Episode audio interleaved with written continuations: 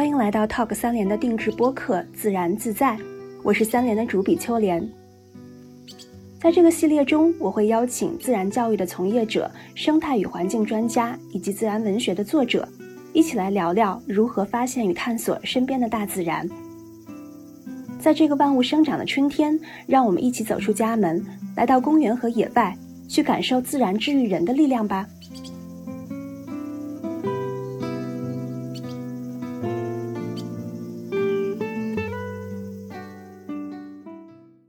大家好，我是三联生活周刊的记者秋莲。这一期我们有关城市里自然这个话题的讨论呢，将聚焦在城市动物园这个主题，请到了两位嘉宾，分别是北京动物园的研究员张安全老师。张老师可以打个招呼跟大家。大家好，我是张安全。呃，还有另外一位呢是卢璐老师。卢璐老师本身的职业跟动物园没有关系，对，但是从小是一位动物园的爱好者，然后一直也利用自己的业余时间在动物园从事自然教育的工作。啊，卢老师也跟大家打个招呼。呃，大家好，我是卢卢。嗯，今天的这个动物园的话题，我觉得很有意思，因为动物园其实是在城市里面很有意思的一个存在。就是比如说拿北京动物园为例，它在西直门一个很重要的这个交通枢纽的位置，外面是一个车水马龙、水泥丛林的一个城市的状态。然后一旦你进入那个古老的大门，里面就是呃很多的古树啊、植物啊，然后能听到虫鸣鸟叫，然后有动物的叫声，就好像一下到了一个完全不同的世界，有一种很穿越的感觉。所以我是一个从小对动物园这种环境很感兴趣的小孩儿，所以是不是请张老师可以结合一下北京动物园的历史，讲一讲城市动物园它在今天城市里面，包括自然教育里面，它扮演一个什么样的角色？好，呃，关于城市动物园，关于对城市动物园的认识，不仅是现在我们要面临一个问题，甚至是几十年甚至上百年来，就全世界都在面临一个问题。因为可能西方城市发展要比国内要更早一些，所以他们会更早的面临这些问题。呃，国内开始面临这些问题，应该也是在八十年代以后，就是经济开始发展以后，开始面对城市动物园和城市发展之间有一个，它不能叫矛盾，就是它不是一个方向。就动物园是应该保持这种自然环境的，但是城市嘛，它发展是要让城市更发达呀，更方便呀。真正最激化的就是引起动物园搬家这件事儿，是吧？对，我记得我上一次写就是第一次跟你认识，二零一六年，当时就是人大开会的时候，又有代表提议说北东是不是要搬家？对对对，好像又还有两个方案，一个是全部搬走，一个是什么一园两区，对吧？对，就是市里有一个，然后郊区有一个。对，然后最近又是广州动物园好像搬家的这个事情又引起一波讨论，隔三差五就会大家说这个事情啊。这是一个好像是个趋势，这个国内和西方还不太一样。国内好像唯一解决问题的办法就是让动物园真正搬出去了，但是在西方国家不是这样，它那个动物园还保留，因为这个肯定还是从那个源流开始说。呃，西方动物园多数它的起源呀，它多数是和博物学浪潮结合在一起，甚至和一些动物学会结合在一起。动物园的定位一开始它就和科学教育是紧密绑定的，但是国内很多动物园，除了北京动物园，还有。极少的动物园，多数动物园都是从休闲娱乐这个功能需求建立的动物园。大概是在一九五零到一九七零年代这段时间，就是在各个公园建个动物角，让大家丰富大家文化生活。它实际上还是为了娱乐，所以建立的目的本身就不具有教育意义，所以它和城市的发展没有特别直接的关系。为什么这么说呢？因为动物园最终它是要保护动物，它是在城市里边，是因为它可以面对城市人口。城市人口掌握更多的资源，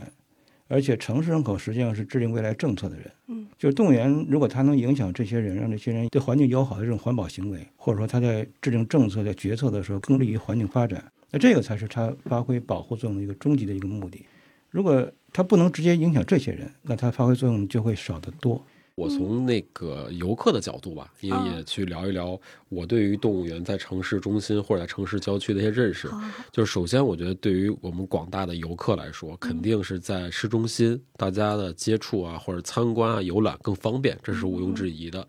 那么在市中心的另外一个优势跟优点呢，其实我是觉得从城市的规划来说，这个城市它其实就需要一个这样的公园或者是动物园的这个存在，无论它是一个教育场所也好，或者它是一个就是跟自然亲近的场所也好，这个城市功能是有这个部分的。所以你看很多刚才张工提到的国外动物园，像咱们都很熟悉的这个马达加斯加这个动画片里面的这个原型，其实就是在呃纽约的中央公园动物园，它其实就在咱们说最核心的这个曼哈顿这个区，按说。这个地方应该是寸土寸金，对吧？但是它依然是留给了一个市民休憩、休闲和教育的场所，而且那里面展示的动物。呃，现在看的话，其实也是非常有重量级的动物，养的也非常好。然后呢，整个环境啊，展区各个方面也都非常有利。其实这是呃国外给到我们的一些可以借鉴的案例。所以说，我觉得从城市角度来说，我们需要动物园在城市里面。而且呢，并不是所有人都有条件，比如说我们驱车一小时、两小时去到一个相对比较靠城市边缘的这么一个动物园。那另外来说的话。其实我们的很多孩子还是有这种自然缺失症的，呃，所以我也是利用一些业余时间吧，去呃跟一些大朋友跟小朋友一起去逛动物园、逛博物馆。大家其实接触自然并不是非常的容易，包括现在的城市规划也会把一些这个原有的公园进行缩小啊，或者是在很多的省会城市，因为我也是来自一个省会城市，把这些公园进行有拆除，把它变成高楼大厦，变成这个商务区等等的，所以大家接触自然的机会会比较少。所以在很多城市，你们看到，呃，一旦是天气比较好的这种情况下，草坪上全都是人，所以大家其实是希望能够接触自然。而接触自然，我觉得在我小时候的经历里面，就是最直接的，其实就是动物园或者是公园这种形态啊。这其实是市民也好，或者城市也好。的一个客观的需求，当然，刚刚张工是通过动物园的这个角度来说，我是从这个反向，我觉得它是一个双向的这个需求。嗯，北京动物园的那个历史啊，我知道它特别的特殊，就像刚才张老师提到了，就是很多其他城市的动物园，它可能是从一个动物角这样发展起来的，它其实一开始就那个娱乐功能就被放在首位，而且后来动物园它是纳入在这个公园管理体系的，它其实是一个还是一个呃休闲游玩的这么一个系统里面，其实从这个。北京动物园，它的最早农事实验场里面的万生园，然后一直到后来，就是它整个的这个脉络是跟科学研究、跟保护，然后跟教育都是跟这些功能密不可分的。就是您是不是也讲讲北京动物园的这个特殊之处？嗯，确实北京动物园还是比较特殊的，而且确实是和那个西方博物学系统是曾经有过交集的。呃，最早是因为就庚子赔款，嗯，当时那个清末，然后慈禧一看大清和西方列强差距特别特别大。然后当时签了一个类似于协议，就是大清承诺要向西方学习，然后就让端方去德国去买了一批动物。嗯，因为慈禧应该是看过德国的一个动物表演，这个表演的那个幕后老板就应该是哈根贝克，就是那个特别著名那个动物园的那个家族的人。呃，包括端方去德国汉堡去采购动物，也是从当时记录是从海金伯手里买的动物。海金伯就当时民国对哈根贝克的音译叫海金伯，其实就是那个家族买的。嗯，所以北京动物园实际上和那个就现在世界上特别著名、特别优秀的动物园哈根贝克动物园，它有特别紧密的交集。曾经，那这个就是北京动物园最早就是在一九零零零六年购入动物，然后一九零八年向公众开放，但这个时候实际上没有和那个科学教育有什么直接关系。有直接关系，是因为在一九二几年的时候，大概在一九二九年之前，嗯，就法国当时也获得一批赔款，但是他把这个赔款成了一个中法文化基金会，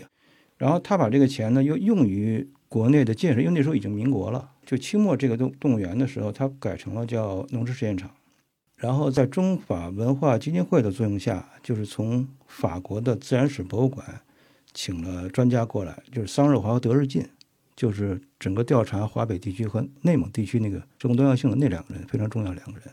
他们就在北京动物园这个地方成立了三个研究所：动物研究所、植物研究所和生物研究所。然后这三个研究所呢一起建了一个大楼，就是北京动物园现在这个陆木课堂。当时北京动物园是完全融入这个博物学和科学甚至教育系列的。但是非常遗憾，就后来就又战乱，就没坚持下来。嗯，到了一九六零年左右的时候，又有一个黄金时代，就是和中科院动物所又开始合作。两千年以后，又成了一个重点实验室，还在做一些科学方面的工作。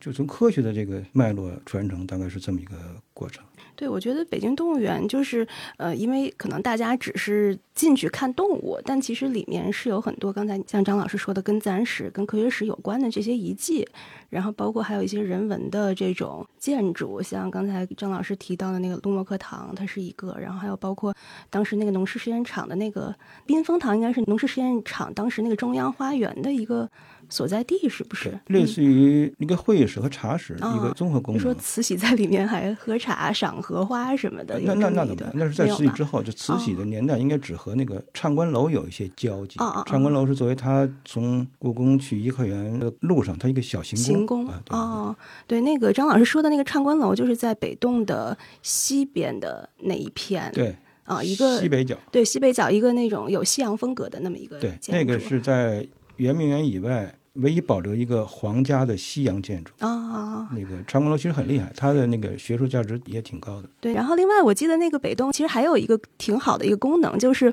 北洞它那个占地的面积不是非常大嘛，应该我不知道算全国它比较大的一个城市动物园，是不啊，是？算八算非常大，八十六公顷的土地，包括很大的水面，所以它其实不仅仅是这些笼养的这种动物的一个地方，它庇护了一些城市里面的野生动物。就比如说每年的这个春秋迁徙的季节，其实有很多鸟类是在这个水禽湖这片水域当中去休息、去觅食，就是有这样的情况，是吧？，这个其实是不仅是动物园，也是一个、嗯任何一个城市公园都应该有的一个功能。嗯嗯因为城市无论怎么样，人类是后来者嘛，对吧？也就是在城市化之前，应该有很多本土生物，无论是动物、植物，尤其是昆虫啊那种小动物都非常多。这些动物其实很顽强，它们对那个人类城市适应能力非常强。你甚至红隼那种猛禽都可以在北京生活。哦，我们家对面空调箱上就有红隼，对，它应该是占了喜鹊可能之前的窝，然后就在那儿对就繁衍后代了。对，嗯其实其实动物也是在进化，它也在适应这个环境，对只不过我们看到的这这个过程了，好像不相信一样。对对，其实就在我们身边发生了。对，那同样，如果你城市里边，你你给当地本土生物创造一个好环境，嗯它动物它就会生存下来。嗯然后动物园它除了你保护这些珍稀物种以外，你作为一个异地保护项目，你也应该保护本土原来有有的物种，嗯嗯，这个作用嗯也也应该发挥的非常好。嗯所以就是要生态化，要有功能，嗯而不仅仅是嗯园林化，它是两个嗯方向。尤其是动物园，应该更关注生态化、功能化，嗯不用太像其他的公园过于强调园林化。因为这个北京它特点就是皇家园林非常多，所以他们的方向应该是园林化。嗯，就各有侧重，对侧重是不一样的。但是嗯北京动物园应该放下那个包袱，应该更倾向于这种生态化和功能化。那卢老师就是经常带一些博物旅行的这种团，就是给孩子们做自然教育啊、科普什么的。就是在今天一个可能网络非常发达，然后小朋友们也有机会去远方、去野外，嗯、去旅行的那么一个时代，就是动物园，您觉得还能给小朋友们提供一个什么样的一个认识动物的机会呢？呃，我觉得是这样。首先，我就是一个资深的动物园的受益者，嗯嗯因为我小时候很喜欢动物。那你想去看动物的话，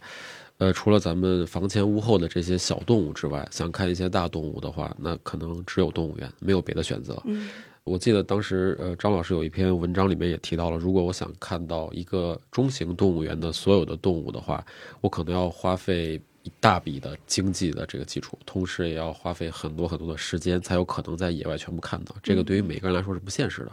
所以这个也是动物园存在的必要性，一定是必要的，因为它会对于城市的每一个公民都是有均等的机会去看到或者欣赏到这个动物，这是第一点。第二个呢，就是很多人都会说，比如说纪录片也好，或者博物馆也好，等等，我都能看到这些动物。但是实话说，肯定是不一样的。举一个例子来说，呃，咱们在纪录片里经常看到大象，尤其是非洲象啊，觉得可能纪录片里面看起来它非常的庞大等等的。我第一次感觉到大象的庞大，其实是在北京动物园。呃，北京动物园有一头这个成年的非洲象叫壮壮，我记得，当时我们在外展去看它的时候，因为有壕沟嘛，大概离它可能有二十米左右的这个距离，其实看起来还好。当有一次呢，凑巧是冬天，它在内展区，大概我们离它可能只有五米左右，就那个视觉冲击感是完全不一样的。我相信，可能每一个第一次在近距离看到大象的小孩儿，或者是说大人，都会惊叹于呃这种动物的庞大和这种动物的视觉感受，这个是可能没法改变的。对，因为你要在野外，也不可能跟它有这么近的一个接触距对离。嗯，对，这个是第一点。第二点就是说到动物的动，其实博物馆也有标本，嗯，这个我们都能看到大象它的庞大，但是呢，博物馆里面的动物都是静止的，但是动物园是不一样的。所以我们去看动物园，其实还有一个就是可以看到很多动物的丰富的行为，这个其实是呃我们在城市其他地方所无法去观察到的，尤其是动物园里面展示的很多行为，其实是我们在比如纪录片里面啊，或者是说在身边难以观察到的，比如像之前跟邱老师也建议过，如果我们去动物园的话，去的比较早，我们可以先去。比如长臂猿或者猿猴这个展区，你能听到长臂猿每天早上的歌唱。这个其实是，比如我们去云南或者去南方的一些这个省份的这个雨林里面都不太可能立刻能听到的。这个其实就是动物园给到我们每个游客完全不一样的体验。其实这个体验我觉得是多重的吧。呃，在纪录片里面能有视觉的体验、听觉的体验，但是可能动物园里面视觉、听觉，甚至有好的动物园，它会有一些触摸的体验。啊，比如说志愿者会拿一张皮毛，对，或者是头骨等等，你能摸到，对，这是触摸的一些触感体验。对，我听说是上海动物园是他们好像是有这个，有猎豹的皮毛，我记得还有应该是东北虎的皮毛吧，就可以去触摸。啊，包括这个在日本的很多动物园是。常规的一个标配的体验项目了。然后除此之外，其实还有一些是我们能感觉到，但是意识不到的，比如说嗅觉，嗯，这个其实也非常的重要。呃，我记得很多人小时候都会说不喜欢去大象馆，对对对，或者河马馆，因为味道很冲、很刺激。但是其实这个就是一种感觉，就是我每次去到北京动物园的墨馆。现在成了只有墨馆的这种体验了，因为河马馆跟那个大象馆都有玻璃，对，你会能够明显的感觉到这个食草动物带来这种气味。这种气味其实我觉得现在的城市孩子可能只能去乡村才能够体验到。那这种也是一种对于我们人类或者对于我们每一个游客的感官的这个刺激。这个其实是在其他的层面我们不可能去获取和获知的，也是最便捷的一种我们接触自然或者是说动物园能够提供给我们教育机会的方式。嗯。刚才那个卢老师提到长臂猿的鸣叫，因为前两天我在卢老师的建议下，我特地去了一趟北洞，就是在他那个七点半刚开门后不久去的，然后我还拿手机录了一段那个长臂猿的那个叫声，我可以放一下吧，可以让卢老师解释一下这种啼叫它有什么意义在后面。对，就这样。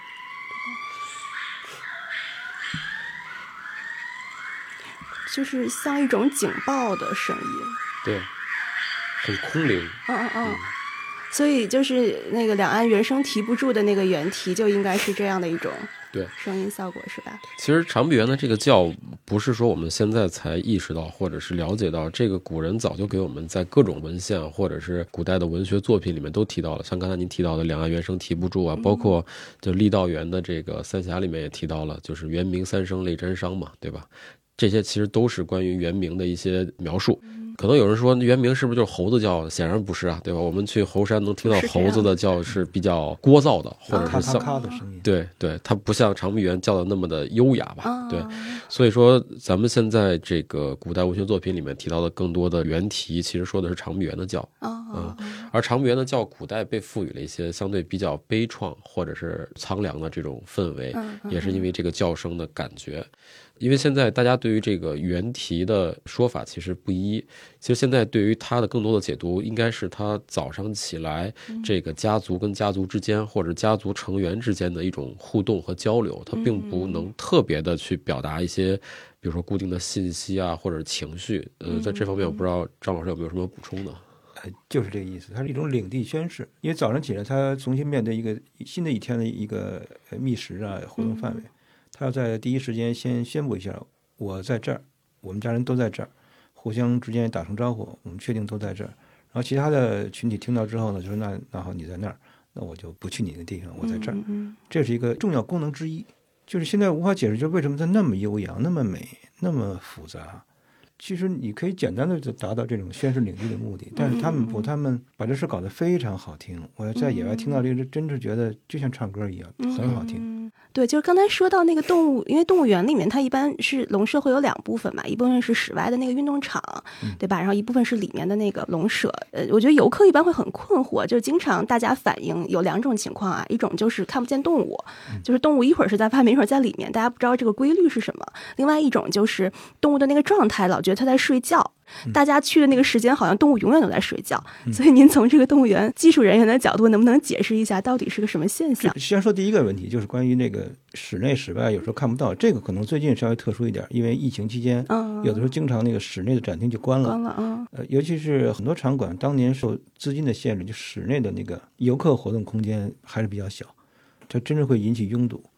这时候就按照防疫的要求就关了。那所以关了之后，它就是动物就在室外了吗？还是在室内？但是看它它会在如果室外条件不允许动物在室外的话，它就只能在室内。那就这种情况下那就关闭了，那这时候就就看不到动物了。嗯嗯嗯嗯。因为动物园它特殊的一点，就是因为它同时要照顾三方利益：一个是动物的利益，一个是游客的利益，还有工作人员的利益。这个三个利益，你可以想象成三个圈儿，这三个圈儿交集的地方，它才是一个好的动物园。那所以很多时候，它那个室内跟室外不是让动物自由进出的一个门，是吧？它有时候是关注的，比如说外面比较冷、比较热什么的这种气温情况，是是这样，就是这可以用技术问题来解释这件事。嗯，就是如果它是能自由进出情况下，那它必然它有一个一个缓冲区。呃，比如说它是用那种塑料垂条门，就是我们有时候冬天去商场要经过那个塑料垂条门。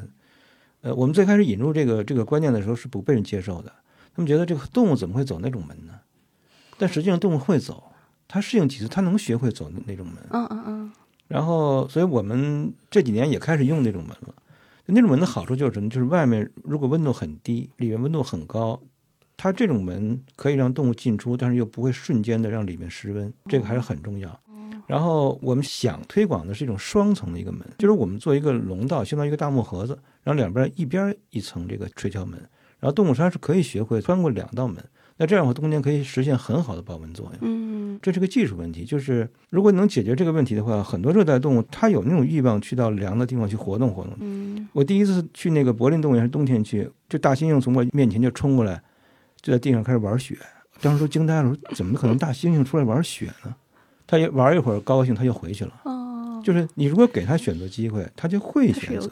所以这是个技术问题。这是因为我们做的工作不到位，才出现这种让动物无法选择。就是我们要么让它冷，要么让它热，这个技术没有应用到位而已。我们以后尽量改。这个过程很像是我妈觉得我冷，所以就把秋裤给我穿上了。对，事实上我想有自己的选择。对对对对。那您刚才讲那个就是关于动物那个活跃度，每天不同的时间是怎么样的一个分布？是这样的啊，就动物本身它在自然界是长期进化结果，它有也有一个时空模型，就是说它在，比如说刚才我们提到那长臂猿，它一般都是会在早晨叫的非常多。对，它可能其他时间也叫，但是绝对不如早上叫的多。那这是一个时间的一个对应点。嗯，然后它一开始叫那个位置，一定是它刚睡醒、刚开始本群集结那个位置，它就有一个空间一个位置，所以它一定是时空对应的一个一种关系。但是动物园里边无法满足它的时空模型，那这时候怎么办？就是这下就要要动物园通过行为管理，就是调整动物的行为，尽量去符合三方利益。刚才不是说三个圈吗？你又得让这个动物在饲养员工作时间更多的活跃，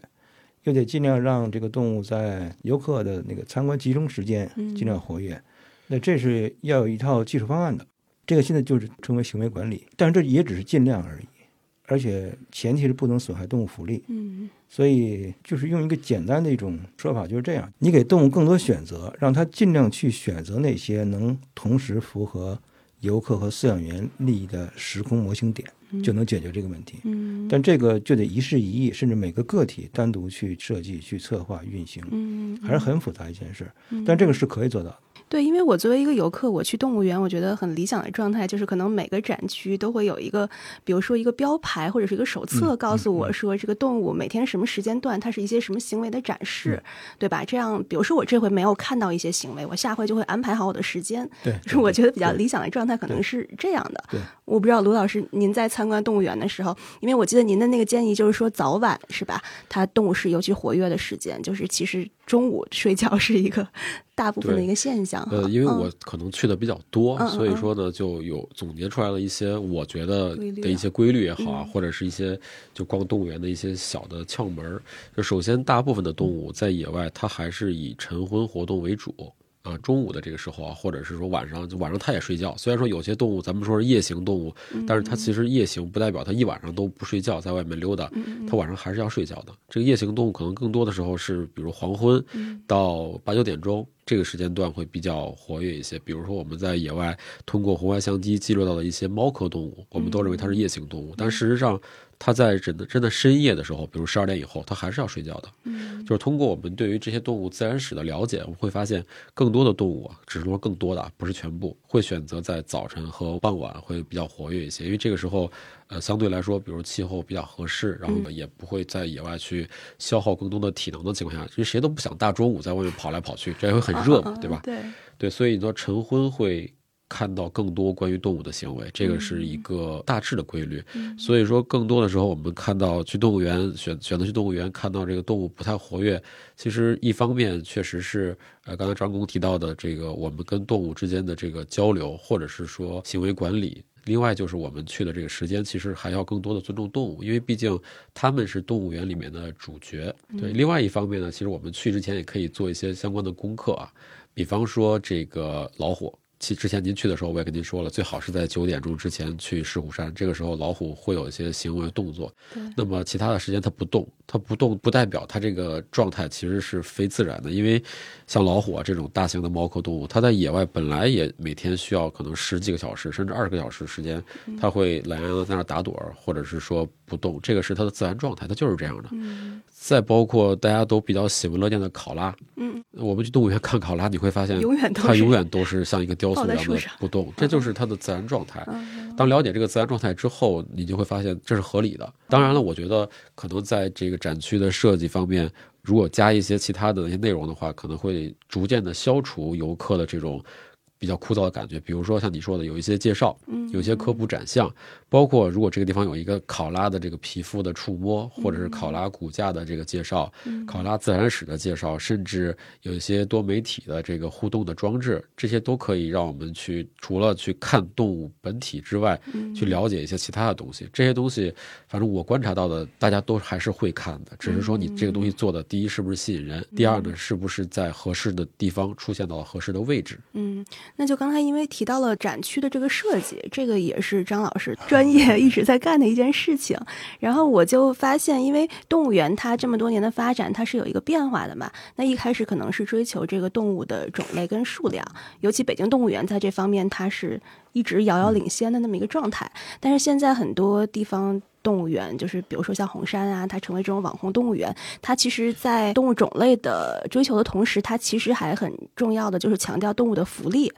啊，就是这个可能现在变成了一个动物园之间去比拼的一个指标，嗯、所以就是也想听听，比如说北京动物园，其实可能。北京孩子会比较熟悉什么熊山、虎山，然后还有猴山，就三大山的这么一个改造的这个过程，其实还是挺明显的，是吧？它通过一些改造，然后去保证动物福利，是不是能讲讲这个改造的这个故事？嗯，我就说这三个山吧，嗯一个一个说吧。嗯这三个山还都不一样，虎山、熊山和猴山。先说猴山吧，因为猴山是最最早建的。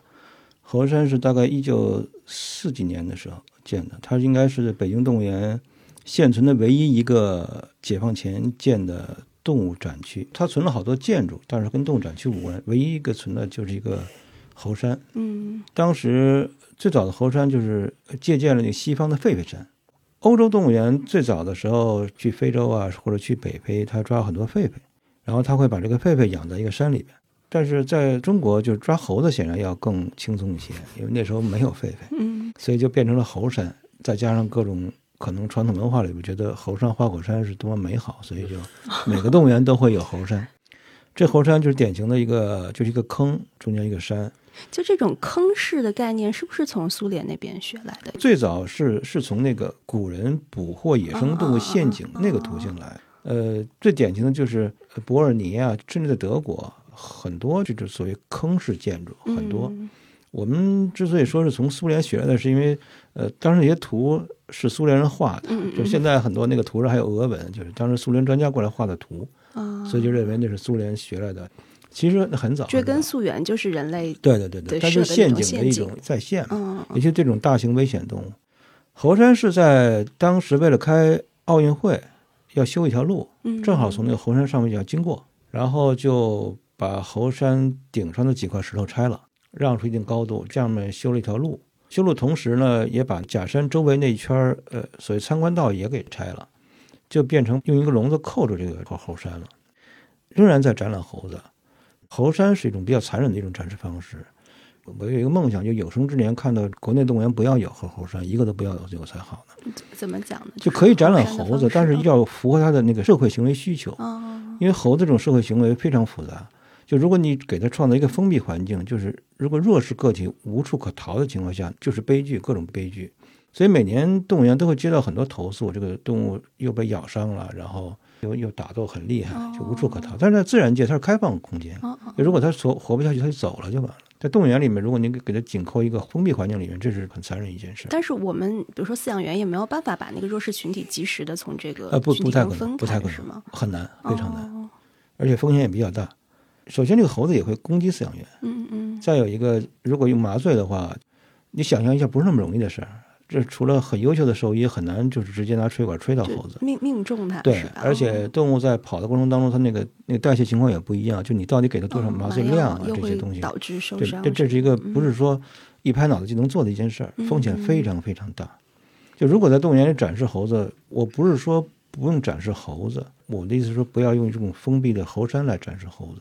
或者要用一个封闭的喉咙来展示猴子。你要建一个展区，能够适应这种猴子的社会行为的需求就可以。嗯嗯嗯你比如说，你有足够的通道、足够的那个分配空间，呃，足够的那种疏散空间、合笼空间，这功能只要够，当然是很好一件事儿。嗯猴山大概就是这样。呃，虎山就比较复杂。虎山是典型的苏联专家画的图，嗯那个图应该现在还留着呢，上面有俄文，我借过那张图看过。呃，虎山改造过几次，呃，第一次改造是在现有那个参观通道下面又挖了一条地下参观通道平，视的那个，对对对，嗯就基本把那个游客视角给降下来了，因为当时认识到俯视是会造成动物紧张嘛，就是哦不尊重嘛，然后花了很大一笔钱。对那次改造完全是从游客的那个角度出发，嗯确实那个参观体验也更好一些，动物也觉得还行吧，因为毕竟上面人可能会少一点儿。然后第二次改造是在二零一七年、一八年的时候，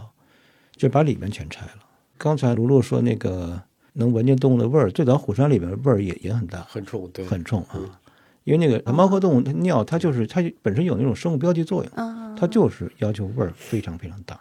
呃，后来就改造之后呢，就是把里边的那个室内展厅也扩大了，但是最重要的是在室内展厅和室外展区之间做了一套通道系统。这通道系统当然游客是看不到的，只有饲养员能看到这个通道系统。通过这个是通道系统，就是每一只老虎可以选择到不同的那个室外展区啊，这样的话就实现了一种轮住，就是让动物有更多选择。但是前提是你饲养员要有这个操作水平，就是你要引导动物，比如说今天你去 A，明天去 B，后天去 C，这时候也要要求动物园整个管理也要跟上。比如说你每个展区你要挂三套牌子，每天你要介绍今天可能是这只动物，明天是那只动物。就这种硬件上的提升，会引起全员整体工作的提高。就最典型就发生在红山动物园身上，它就是这样。然后熊山，熊山是相对来说比较成功的改造的一个山，嗯呃，这个就把原来所有的建筑夷为平地，嗯嗯，然后整个全是重新建的。因为猴山也是局部改造，那个山保留，虎山是整体建筑和格局保留，而熊山相对看起来它又舒适，又没有那么多矛盾，而且它也暗藏了一套通道系统在操作区里面。嗯，实际上，那个熊也是可以选择到任何一个区域里面去的，嗯所以那个熊状态比以前要好很多很多，而且游客那个参观效果也比以前要好很多，以至于一头棕熊还恢复了冬眠的这个习性啊啊啊，动物园也挺有意思，它是在一个管子里是吧对？一个水泥管子，水泥管子啊里边然后其实游客是能看到它那个能看冬眠的状态的。对，但是这个确实，我觉得北京动物园就是做的比较好的，它有一个引导。因为嗯很多游客可能冬天去看的时候就觉得，哎，这里面没动物哦，待一分钟之后没动物我就走了。其实它就在那个管子里面，但是它比较聪明的是，它有一些自然行为，它把那树叶呀这些落叶堆到管子里面，它也想睡得更舒服点嘛，是吧？所以说这个时候你更不容易看到它了。嗯嗯嗯，但是北京动物园就有一个小告示，类似于就告诉他，这熊在你前方的水泥管子里面正在冬眠，嗯然后再去介绍一些熊冬眠的相关的一些知识。哎，这就其实是一个非常好的一个体验。当时他没有挂这个牌子的时候，我们带一些朋友或者是一些小朋友去看的时候，都会跟他们讲：哎，你看到这个熊在那儿冬眠，咱们都说这个熊会冬眠，但是第一它在哪儿冬眠，第二个就是它冬眠之后是什么状态。嗯尤其是有一个呃细节，就是熊的冬眠并不是咱们想象中的一觉睡到那个春天，不是，它会中间会醒的。嗯有时候可能阳光比较好的时候，我们能够通过这个望远镜或者是这个长焦镜头看到，它其实是睁着眼睛的，它不是睡着的。啊，它有时候起来可能晃悠晃悠，它又回去睡觉了。它还要补给嘛，中间还要吃一些东西嘛。这个也会回去，偶尔对也会的是吧？所以其实这个嗯就是咱们对于这个动物行为的一种非常贴切的观察。呃，就是我们设计展区，实际上我们最终想表达的是什么呢？是想表达的就是动物和环境一种互动，嗯这个是展区设计最终极的一个一个目的。呃，就如果你你不能展示这种互动的话，你动物园你是完成不了一开始说那个教育功能的。就是我们说了半天教育功能，你怎么体现？你体现不出来，你必须看到它互动之后，你才知道。因为人也在和环境互动，嗯你你保护动物的途径就是你减少环境的压力，你就会保护它。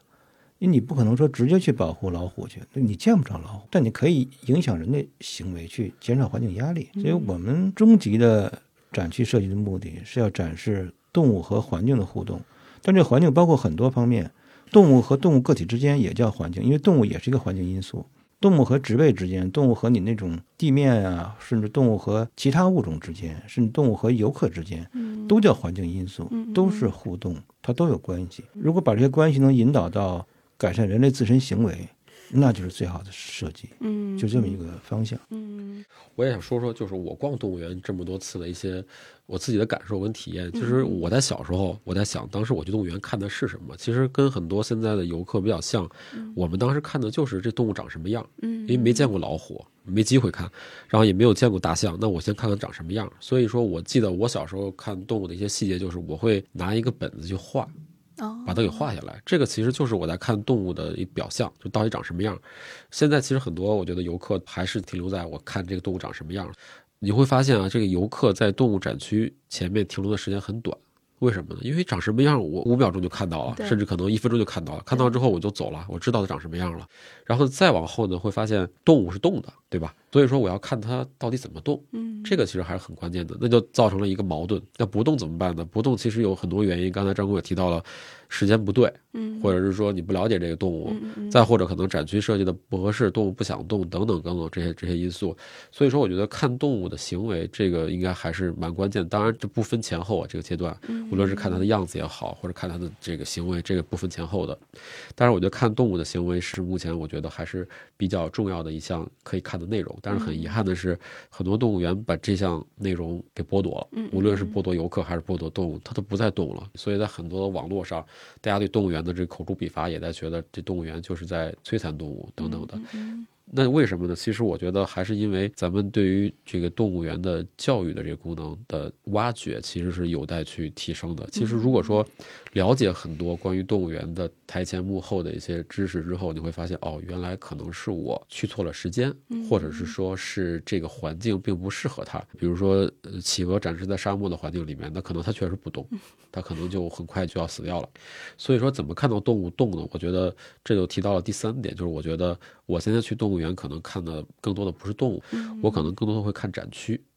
因为其实展区是决定这个动物这个行为的一个非常重要的因素。嗯展区设计的好，或者设计的比较科学，动物才会有更加科学的行为。就是比如说这个动物在野外是什么样的，其实我不知道，嗯呃，大多数的游客都是不知道的，我们都一样。那可能只有少数的科学家知道，科学家可能会通过比如纪录片等等向我们展示。那展示出来这个行为，真正是他全部的行为吗？我觉得也未必。那像人张工也参与了不少，就是北动之外全国这种动物园的设计嘛。就是您觉得还有哪里在这种可能动物福利保障啊这方面比较可圈可点的这种例子嘛？现在比较集中的就是红山动物，还是红山山动物园？。嗯嗯那实际上我们更关注的是是原理层面的事儿，我们会把动物园生物学里面这个领地原理嗯应用在这个展区设计里面。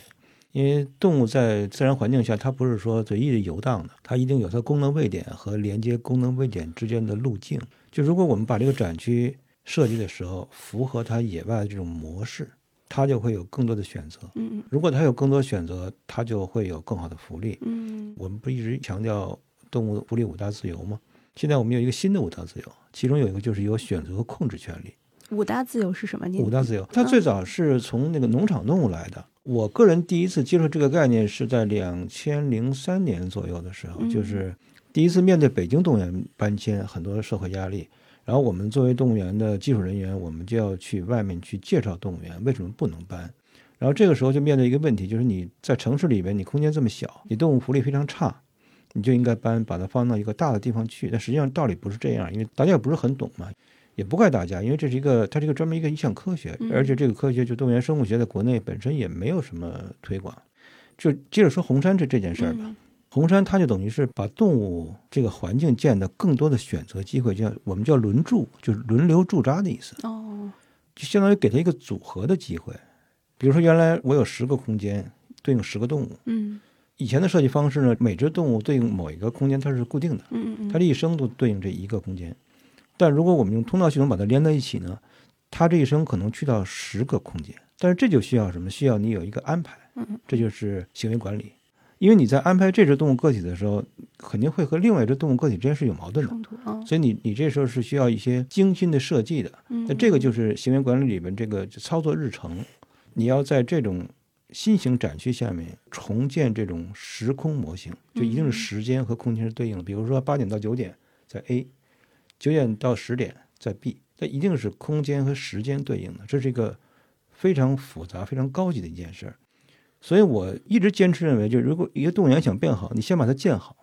你只有高水平才能把它管理好。嗯我说一个可能大家不爱听的一个现象，就是如果把红山动物园挪到其他动物园，其他动物园根本运行不了，嗯嗯因为它没有那个能力和水平去运行这么高级的展区，它可能会放弃这个轮住功能，它还是让每每只动物固定的一个的一个环境。就说到这个控制了，嗯呃，我还是作为游客啊，因为就游客比较直观的看到展示面，嗯，就你会发现，因为我我同时比较喜欢去动物园去拍一些动物，拿这个相机，就你会发现那个红山的猫科馆很出片儿。嗯为什么很出片儿呢？就是它一定会这个豹也好，或者猞猁也好，它一定会出现在你想让它出现的地方，无论是光线嗯还是位置，还是植物的遮挡，没有遮挡，特别出片儿。嗯为什么呢？因为它会研究这动物的行为、动物的习惯，然后在它愿意待的地方给它设置一个，比如台子也好，或者是石头也好。舒服的一个对，包括在这个嗯。展主展示面正面可能会有一个树树干，因为豹子有时候会上树嘛，嗯。在树干的位置，就它就会避免了游客咱们提到的看不见动物，你一定会看见，因为我想让它在这儿待着，嗯同时呢也不太违反它的这个自然史或福利的情况下，那它就会在这儿待着，嗯。然后你就会觉得，哎，这豹子怎么跟模特似的，就在这儿 待着，造型也好，或者状态也好，就拍的特别的舒服，很完美。嗯。这里面还是有很多的技术含量，包括可能张工他们也做了很多的工作，才能让游客正好在这个时间、这个地点，然后呢用这个角度欣赏到这个动物哦最理想的状态。你即便看它睡觉，它可能也是在你面前的一块儿。比如说这个土地，或者是说这个碎木屑的地睡觉，因为这块儿最软呀、其实已经给它做好了相应的一些铺设，跟这相应的一些这个预留之后，它就会按照咱们人想让它去的地方嗯去进行这个一些行为。所以说，有的时候有很多朋友会说，呃，这个动物园的这个展区越复杂越好，或者是说越接近自然越好，让游客找不到动物。其实这个也。我觉得也不完全是，我去动物园看动物，我找不到动物，那我看的是啥？我看的是个寂寞嘛。对，所以 肯定是对，得让这个动物过来。对，当然，这个过来的这个度不能是让它在展区前面我放点食物让它过来吃，这是个简单粗暴的方式。嗯嗯对，我记得有一篇那个挺经典的文章，不是叫什么“如何展示一只牛蛙”是吧？对张老师是可以讲一讲，就是它这个好像就是告诉你，很平平无奇的动物，它其实是通过展示可以把它变得很丰满的。对，嗯这个你提提到一个特别重要一个点，嗯，那个是在一九六七年，很早了。呃，一九嗯六七年发的文章，纽约布朗克斯动物园的一个当时园长还是主管对，去年去世了，很遗憾，哦，去年去去世了。他是在动物园历史上一个重要人物。嗯我们为什么要往前倒？因为他实际上是那个赫迪格的传承，就我们以前叫黑迪格尔，他是被称为动物园生物学之父。就是我们刚才讨论好多问题，包括本土本土动物问题，包括外呃外来就奇异动物问题，包括是不是在城市里面，然后怎么解决人和动物之间矛盾，所有这些问题，实际上在这个动物园生物学里面早有答案。嗯而且说的很清晰。但是我非常遗憾，就是国内对这个这门学科没有推广。嗯但是这个实际上它是奠定了所有所谓现代的动物园的一个，它是一个相当于一个指南。嗯嗯嗯然后这个康伟就是写如果展示一只牛蛙，这个他只是说在展示设计的这个方向，嗯他又强调了一遍，他用一个特别具体的、清晰的例子，他几乎把整个动物园生物学他都给描述了一遍，嗯，他把所有的点他都给提了一下，这个非常重要。我们一开始注意到那篇文章是因为什么呢？是因为我们当年开始对这个动物园设计感兴趣，就开始看文献，所有的国外文献参考资料里面都有这个文章。哦，它的浓度太高了，就你所有看文献都会看到这个文章。我们开始注意到这个动物园生物学也一样。当你就是开始深入研究这个行业的时候，你会发现，就所有的这个根儿都是动物园生物学。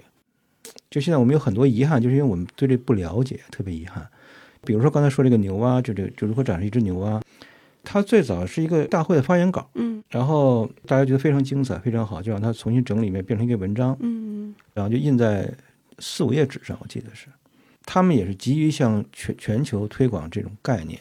然后他就给全世界各个动物园邮寄这个文章。嗯，北京动物园应该是在一九六九年到一九七零年之间收到这个文章，哦，也收到了，当时，啊。收到之后，这个文章就一直就尘封着。就当时这个文章经历了什么，我完全不知道。嗯嗯但是我在北京动物园没有看到任何这个文章的痕迹。就如果曾经有人翻译过的，曾经有人重视过的，你应该能看到它的痕迹，因为他那个思想很伟大。嗯它应该是造成一些改变的，都没有。然后我大概是在零四零五年左右，大概那段时间，就是收拾一些动物园要扔的一些老的资料，嗯然后无意中发现一个的东西了。我觉得这简直就太太神奇了。宝藏级的这宝藏级，因为为什么说它宝藏？就当时我要查那篇文章，我即使当时还能用微拼去国外查资料，也只能查到非常模糊的 PDF 的那个文件。但当时我居然发现了一个原件，哦，而且是在 一九六九年一或者一九七零年就收到了。嗯嗯后来科普馆李小阳李老师他就翻译了一遍，嗯我们就也是在各个场合在国内同行之间推广那那个文章，那个文章翻译的非常好。呃，李老师又加了好多插图，包括后来港台的一些动物园同行都直接引用那篇文章，你你可以稍微。给听众介绍几句这个文章大概讲的是什么？就是他讲的是故事，有点像魔幻的那个故事。嗯对，他模拟了一个角色，他叫 M，呃，他他是相当于是一个超人，就是说这个园长他他脑子里一会儿蹦出一个想法，这个 M 就告诉他你这不对不对不对，你应该这样这样这样，就是整个过程就是这么一个过程。嗯最开始那个园长他可能想到的就是他想引进一种窝黑猩猩，就是一种小型黑猩猩。然后 M 就跟他说：“你连一只牛蛙你都没整明白，你干嘛要引进那么重要的动物呢？”后来园长就不服，说：“牛蛙有什么可整的呢？”然后这个 M 就给他讲你怎么去展示这个牛蛙，嗯就从牛蛙展示环境，牛蛙和它生活环境里面其他各种物种之间的互动，包括嗯环境互动，包括它的天敌是什么，嗯它的食物是什么，就把这一切都展览过之后，它最终引到了人的身上。就是我们刚才说到那些，包括动物园的职能啊，包括怎么影响人的行为，在那篇文章里全都说得很清楚。那个语言也特别美，非常具有画面感。它那个文章本身是没有插图的，但是你看完之后，你自然就形成很多很多画面。所以最后李老师翻译完之后，他自然的画出很多插图出来。然后这个文章是奠定了动物园展示设计的一个信息传递的一个规律。就第一，让游客认识到动物是可爱美好的，嗯即使是只牛蛙，它也很可爱很美好。第二呢，这个动物和环境之间是有互动的，人和这个动物同样生活在这个环境里面。你怎么保护这个动物？你减少对这个环境的压力，就在去保护这个动物。所以这个这个文章它会被后期所有的在论述动物园展示设计的文章里面都要引用这个文章，嗯，因为它几乎就是一个鼻祖，它把这条线索说得非常清楚。而这个线索，同时它也是后期，就是我们动物园开始把这个所谓科普教育转变成保护教育嗯一个理论依据，也是这篇文章。所以这篇文章被称为动物园行业圣经，非常重要。对，所以我也建议大家可以去读一读这篇呃网上可以搜到对，就是其实不长，而且不会觉得他写的那么早，好像是您说是六十年代末的时候，六七年开始写的这个文章对对六七年。对，就非常超前它里面的东西啊。但是最超前的还是那个动物园是生物学，就建立起这个学科，它是多学科的综合，它不是说某个学科的分支。而且就现在有一个特别好的动物园，就是这个迪士尼集团的动物王国，就 Animal Kingdom，特别好那个动物园。哦，那个动物园的 CEO 他就是一个黑迪格尔的小粉丝，嗯在 YouTube 上可以发现他的那个一个访谈，就访谈黑迪格尔，在一九八几年的时候，就是老先生还没去世的时候，嗯，他九二年去世的。动物园行业应该去看看那个视频。嗯，但他最终有一句话，就是这个人采访过之后，他说了一句话，他说：“我作为一个动物园行业的人，我给大家一个最中肯的建议，就是去看黑吉格尔的书，因为你会发现他是一个最超前的一个人。嗯，我们总说这个生物界有一个什么寒武纪大爆发，是吧？我们现在所有生物都能在那个地质年代找到原型。就是黑吉格尔写那个书，几乎就是动物园行业的这个寒武纪大爆发。就我们现在做的所有丰容、行为训练、嗯操作日程啊，包括教育啊，都可以在你书里面发现。所以这是特别重要的一件事。嗯，因为现在其实我看到很多动物园，比如说红山这样很网红的动物园，它都在打开自己，通过各种方式去建立跟这个市民这种关系。比如说，它有一些周边的文创啊，然后我记得它会卖那种星星画的画儿，是吧？嗯，对，出了一本书，对，然后还有大象的那个粪便做的肥料，做的肥料，对，是吧？就是很有很多这种东西。然后我那天去北洞也发现，比如熊猫馆那边有那个咖啡馆，它会有一些呃熊猫造型的这种饭菜的这个呈现给到游客，就是都是一些很新鲜的体验。就想问问两位，就是已经。打卡过那么多动物园了，就是有没有这些比较好的？比如说你们固定要去体验的一些动物园的这种文创的东西，或者一些新鲜的一些活动，可以分享给大家。我我觉得，如果说就是很多动物园现在还是处于一个公立的这么一个状态来说的话，那么它的二销或者它的纪念品销售这些周边，就是彻头彻尾的商业行为。如果这个事情你不能够做到取悦消费者，或者是迎合消费者，或者引导消费者的话，肯定没生意，这是百分之百的。这个不像是这个地方只有一个动物园，你不来也得来，我做的好不好你再来。但是我来了，我可以不买你东西啊。但这个其实真的就是一个彻头彻尾的商业行为。首先，你肯定这个东西得做到消费者喜欢，然后同时跟动物有关联，然后呢，再更深层次一点，能够体现出来这个动物园的文化，甚至城市的文化，然后或者是一些场景的再现，就这些，我觉得是这些文创也好，或者是这些周边的产品也好，所要表达的，而不是说这东西我看完之后，我随手一淘宝，发现淘宝比你便宜三分之一，这就很尴尬了，对吧？包括这个现象在很多动物园还是存在的对我印象比较深的是北海道的旭山动物园，啊我认识它其实不是通过动物园，是通过他们的扭蛋。哦，呃因为我喜欢那个小的动物扭蛋，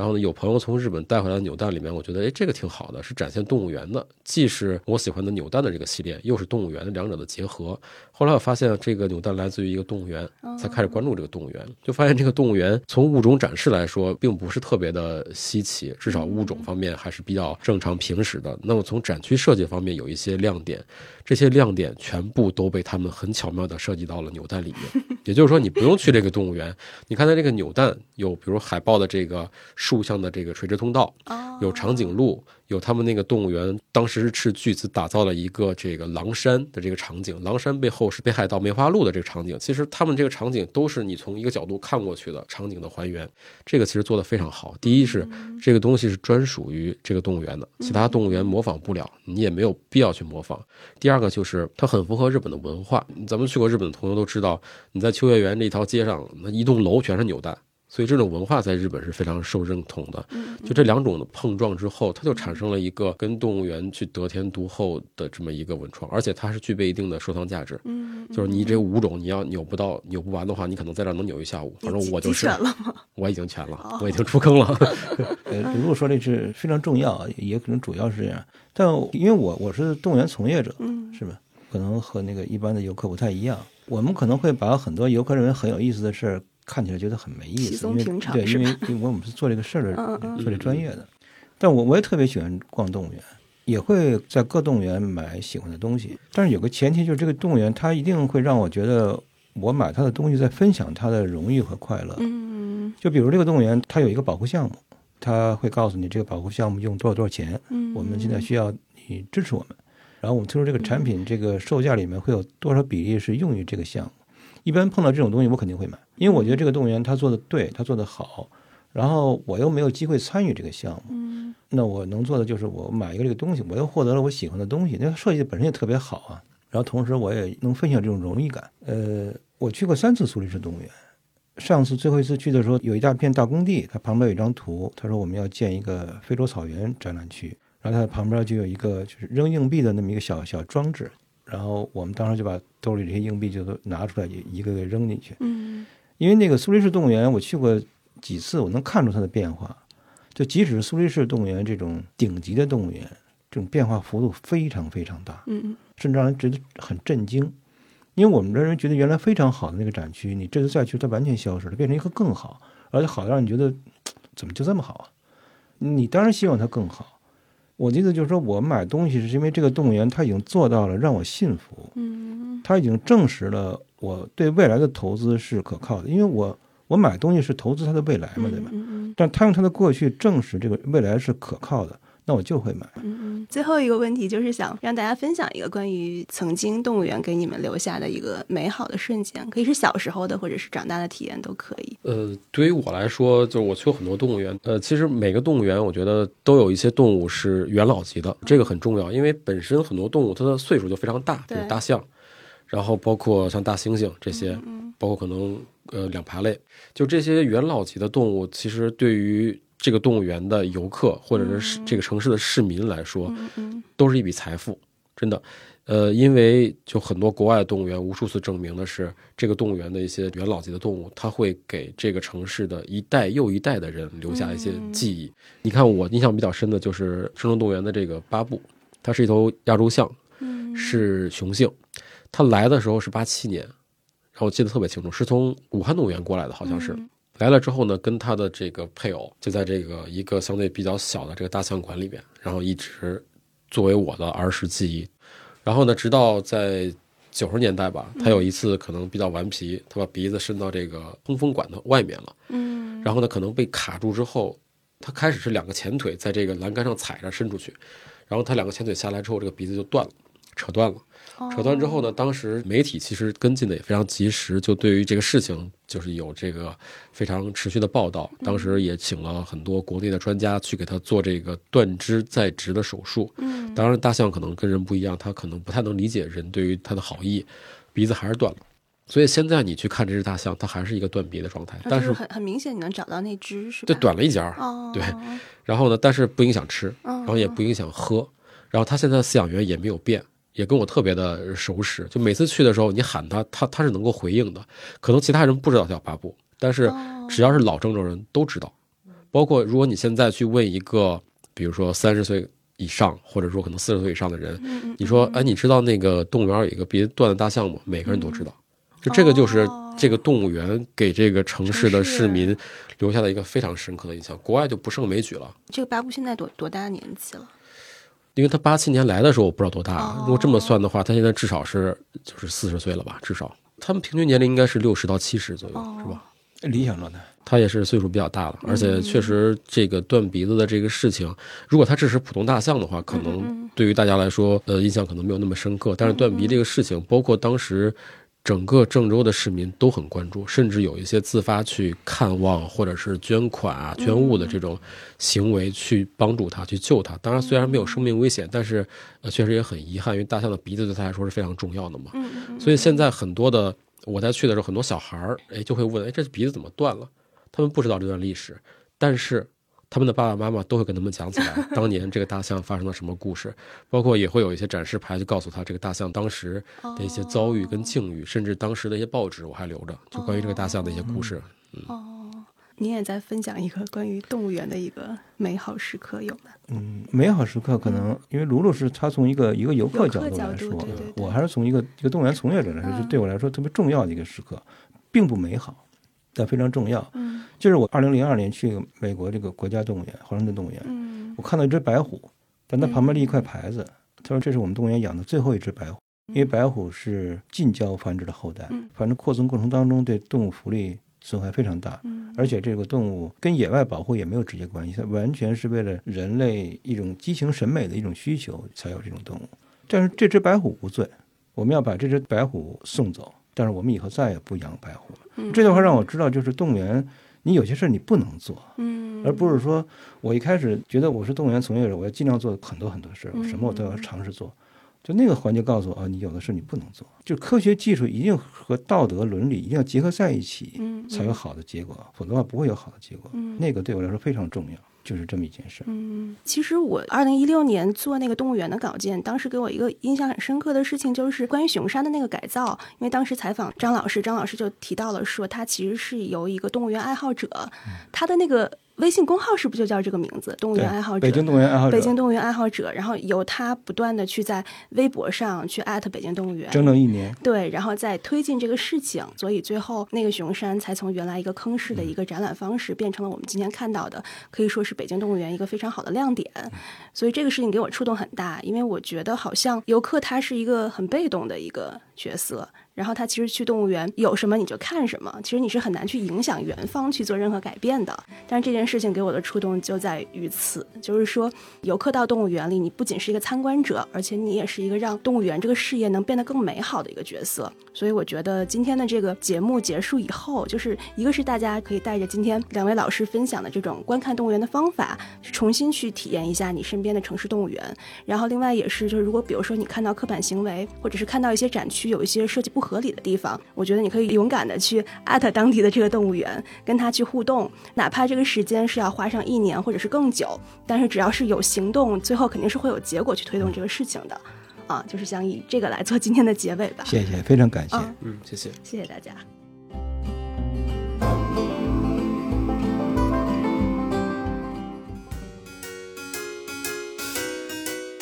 三联中读最新上线音频专栏《透过物种起源看世界：地球生命探索史与进化逻辑》，红山动物园园长沈志军、科普作家汪杰、史军、上海自然博物馆研究员何鑫、北京大学哲学系教授刘华杰几位老师将从动植物的去世开始，解读物种起源的灵感来源和精髓，以及达尔文不为人知的故事。对生命和博物感兴趣的朋友，欢迎在三联中读 APP 中关注收听。